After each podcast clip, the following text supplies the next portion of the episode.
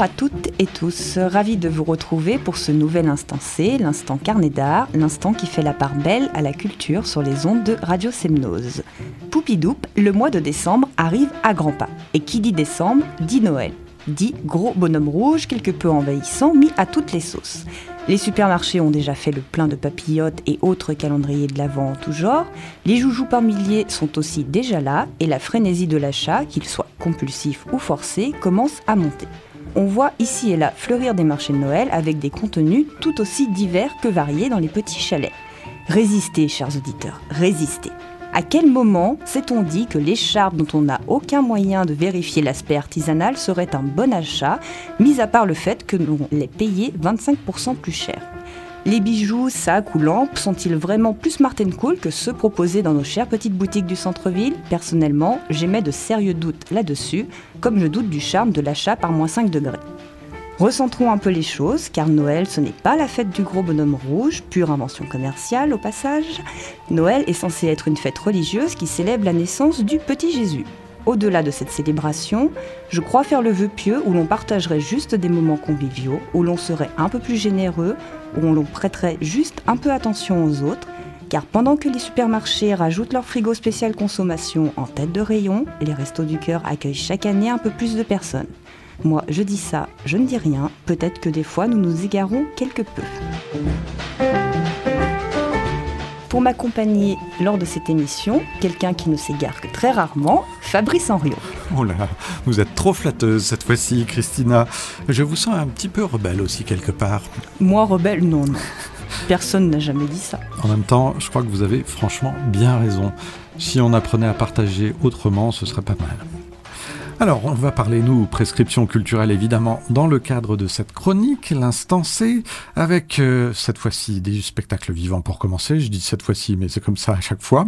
Deux propositions, une tout d'abord du côté de Chambéry et la seconde au Rabelais à Annecy. Alors la première, c'est au Totem à Chambéry, avec Elle voulait mourir et aller à Paris. Oui, ce spectacle est proposé par Joachim Latarget au sein de la compagnie Oh Oui. Lui et Alexandra Fischer s'attachent à créer des spectacles dans lesquels la musique est omniprésente comme une narration complémentaire au texte. À partir de matériaux de l'histoire personnelle de Joachim Latarget, fils d'une émigrée grecque, Alban Lefranc a écrit un récit non pas biographique mais qui explore une archéologie familiale. Parcourant la vie d'anonyme, elle voulait mourir et aller à Paris, interroge la part de légendaire et de multiculturalisme que chacun peut posséder.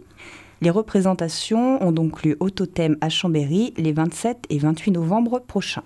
La seconde proposition que vous nous faites donc a lieu à la salle de spectacle du Rabelais à Annecy. Et vous qui n'aimez pas faire la fête, vous nous emmenez carrément en boîte de nuit. Bon, une boîte de nuit un peu particulière. Oui, une boîte de nuit euh, qui est proposée par la toute petite compagnie. Faisons suite à Boîte à gants, Boîte de nuit est la deuxième partie du triptyque déroulé par la toute petite compagnie. Paul et Michel incarnent des marchands de sable qui, à la nuit tombée, viennent libérer quelques grains et dévoiler les rythmes du sommeil. Explorant un univers musical, sonore et visuel, le tout empreint de poésie, d'émotion et d'humour, les interprètes font naître chez les plus jeunes la découverte, l'idée d'une communication averbale. Les représentations donc ont lieu du 29 au 1er décembre au Rabelais et on note que ce spectacle musical s'inscrit dans la riche et large programmation de Autour des enfants qui se déroule du 29 novembre au 3 décembre dans les théâtres, cinémas, médiathèques, espaces d'exposition ou encore MJC d'Annecy. Véritable temps fort consacré au jeune public, tout comme aux adultes, cette nouvelle édition de Autour des enfants promet de beaux moments de partage. Nous aurons l'occasion de vous en reparler sur nos médias respectifs dans les tout prochains jours et dans le prochain épisode de l'Instant C, nous aborderons un autre temps fort pour les enfants, cette fois-ci du côté de Chambéry. Alors on enchaîne avec deux expositions sur Annecy et bien cette fois on reste en Haute-Savoie. Alors dans la continuité des propositions à destination du jeune public et à voir en famille, partons pour un voyage céleste avec la toute nouvelle programmation de la turbine. Pour un temps, vous pourrez vraiment vous permettre d'avoir la tête dans les étoiles et de voyager dans l'univers en prenant place sous le planétarium. L'installation permet notamment d'appréhender le ciel que l'on peut observer en hiver. Rien ne vaut le fait de regarder les étoiles et constellations en vrai, mais pour les plus frileux d'entre nous, planétarium allumer les étoiles s'avère être un sacré bon compromis. D'autant plus que sous ce planétarium, il n'y a aucune source de pollution lumineuse. Et comme toujours à la turbine, de nombreuses propositions ludiques complètent l'installation principale dans l'espace multimédia. Simulation de la pesanteur, observation du système solaire en trois dimensions, affiche issue de l'exposition L'astronomie se raconte réalisée par l'Observatoire de Paris sont autant de clés de lecture pour aborder l'immensité et les mystères de l'univers et nous rappeler que la Terre n'est finalement qu'une micro-nano tête d'épingle. Donc rendez-vous à la Turbine Science à Crangevrier. Nous partons maintenant vers le nord du département, à Évian, au Palais Lumière. Au Palais Lumière, effectivement, pour découvrir le chic français Images de femmes de 1900 à 1950. Cette exposition au Palais Lumière est consacrée à l'évolution de la représentation des images de mode dans la presse féminine durant la première moitié du XXe siècle. Le parcours de l'exposition, qui comporte plus de 300 œuvres, photographies, magazines ou encore dessins, montre de quelle manière ces représentations ont muté au fil des décennies ou ont accompagné l'invention de la femme moderne. Cela renvoie évidemment à la question de la place des femmes dans la société. Avant les années 1910, la photographie est quasiment inexistante.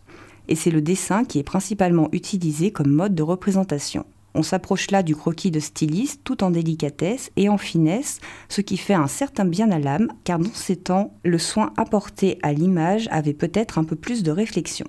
Peu à peu, le dessin s'efface au profit de la photographie et cette exposition permet de découvrir ou redécouvrir les travaux d'André Steiner, un des principaux représentants d'un courant que l'on nomme la nouvelle vision. Depuis les années 1920-1930, ce photographe a toujours cherché à être précurseur dans les représentations plastiques et esthétiques, et de très beaux clichés sont à voir dans ce fameux chic français Image de la femme, jusqu'au 21 janvier chez nos voisins d'Evian. Ah, l'image de la femme. Faut-il faire des commentaires supplémentaires, Christina? Non, je risque de me faire frapper. Non, on peut retourner au début du siècle. Alors ça, je suis pas absolument convaincu. Vous pensez qu'on respectait plus les femmes au début du siècle? Sur les représentations à voir euh, dans cette exposition, il y a quelque chose qui est quand même, euh, voilà, comme je disais, plus délicat, plus fin et euh, presque plus respectueux. Ben, ça aiguise notre curiosité encore plus alors du coup. Nous passons à la musique avec laquelle nous terminons un concert de. Alors vous le prononcez parfaitement bien. Moi j'ai toujours envie de dire archive, mais c'est pas terrible comme ça. Archive donc à Château Rouge à Annemasse ce 30 novembre. Oui, archive un des seuls mots d'anglais que je sais très très bien prononcer. Bravo. Donc c'est un très très gros rendez-vous musical chez nos voisins d'Annemasse. Si je dis très très gros rendez-vous, c'est parce que je suis certainement très très fan. Archive est un groupe londonien, un collectif à géométrie variable avec d'admirables faiseurs de sons au talent inépuisable, tout comme leur imagination, en les personnes de Darius Killer et Danny Griffiths. Depuis les années 90, je pense qu'Archive est un des groupes les plus intéressants à suivre de par leur capacité à nous surprendre, à se réinventer et à nous subjuguer. À la croisée du rock progressif de Pink Floyd et de l'extatique électro de Massive Attack, Archive nous tient en haleine en saupoudrant ses influences d'oppressantes mais sublimes textures sonores sur lesquelles les voix emplies d'émotions se fondent et chancellent. Les shows d'Archive tout en maîtrise et en puissance, entre tension mélancolique et envolée lyrique, sont à chaque fois bluffants. La venue de nouveaux membres dans le groupe permet à Archive de redéfinir sans cesse les contours de leur musique. Depuis sa création, Archive nous surprend par l'élégance de son univers sonore, unique, et les fidèles du groupe savent que leur réputation sur scène n'est plus à faire. Donc, on se précipite à Château-Rouge, à Annemasse, le jeudi 30 novembre. Oui, c'est quand même relativement rare qu'on ait dans ce cadre-là un pareil groupe.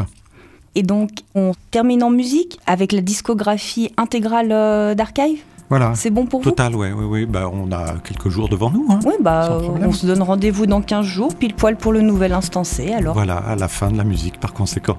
Merci Christina, à bientôt.